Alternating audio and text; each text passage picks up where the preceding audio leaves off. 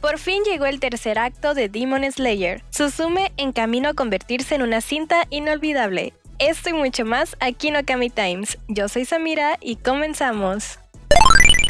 El episodio número uno de la nueva temporada de Kimetsu no Yaiba, Kimetsu no Yaiba Swordsmith Village Arc, ya se encuentra disponible. Ahora sí, después de un largo tiempo, la espera ha terminado, pues ya podemos ver el episodio número uno de la tercera temporada de Kimetsu por medio de la plataforma de Crunchyroll, el cual tiene una duración extendida y da inicio al nuevo arco. Así que si no lo has visto, no sé qué estás esperando. Susume es oficialmente la sexta película de anime más taquillera del mundo. Esta película ya cuenta con una recaudación en taquilla de más de 227.260 millones de dólares, dejando atrás a producciones como Jujutsu Kaisen Zero y pisándole los talones al increíble Castillo Vagabundo. No puedo esperar a verla. Rumiko Takahashi, mangaka y autora de Ranma Medio y Urusei Yatsura, recibe condecoración del gobierno de Francia. La compañía japonesa Orion dio a conocer que Rumiko ha sido nombrada Caballero de la Orden de las Artes y las Letras en Japón. Esta distinción honorífica, instaurada en 1957, se otorga a personas que destacan por sus creaciones en el dominio artístico o literario, o por su contribución al esplendor de las artes y las letras en Francia y el resto del mundo. Así que muchas felicidades a esta increíble artista.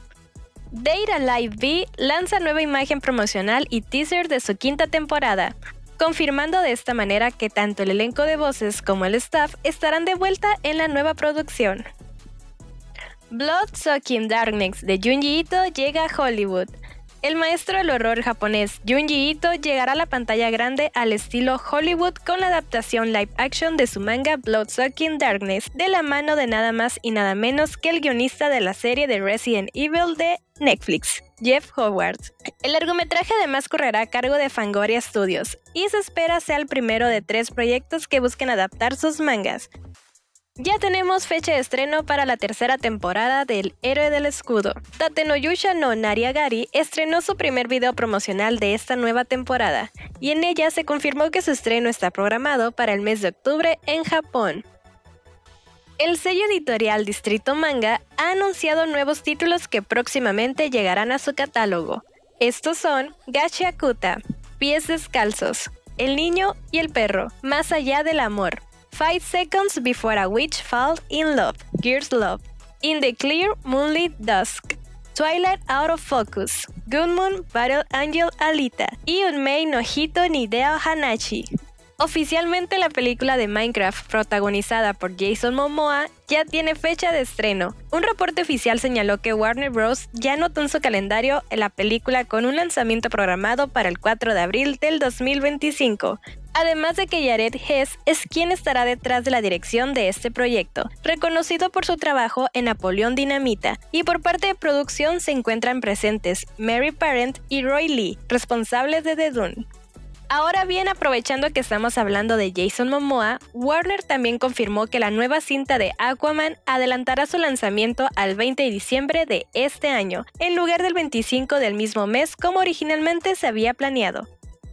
Esta es una noticia para todos los fanáticos de Star Wars, y es que ya se anunciaron tres nuevas películas. Caitlin Kennedy lo ha confirmado y aseguró que las tres están situadas en diferentes eras y dirigidas por tres diferentes directores. La película de James Mangold contará el origen de los Jedi, ubicada miles de años antes del episodio 1. Charmin se encargará de continuar la historia de Rey Skywalker y cómo reconstruye la Orden Jedi 15 años después del episodio 9. Y finalmente Dave Filoni se enfocará en contar el conflicto entre la Nueva República y los remanentes imperiales, siendo esta película la unión de las series de The Mandalorian, el libro de Boba Fett y Ashoka, así que será puente entre trilogía original y las secuelas. Por su parte, también Kaylin anunció que no habrá por el momento segunda temporada de la serie de Obi-Wan Kenobi. El jefe creativo de Halo Infinite, Joseph Staten, abandonará Microsoft para buscar nuevos horizontes. Así lo anunció su cuenta oficial de Twitter, donde confirmó que va a abandonar todo lo que tenga que ver con Xbox y por coincidente con Microsoft.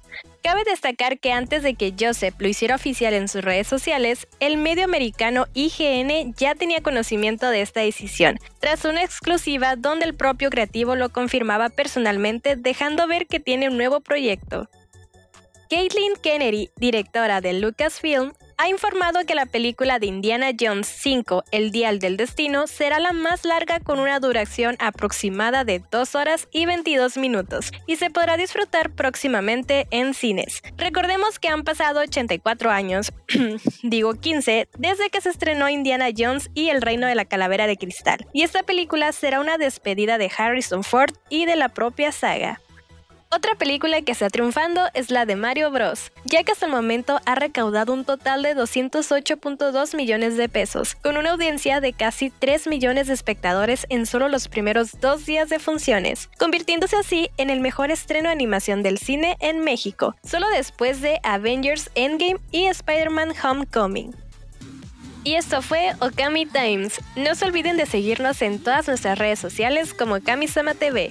Denle en el botón de suscribir y activen la campanita para que no se pierdan de nuestro contenido referente al anime, manga, música y mundo geek que tenemos para ustedes. Yo fui Samira y recuerda, el capítulo que se estrenó hoy de Kimetsu no Yaiba es el mismo que se estrenó en el cine y de eso se trata.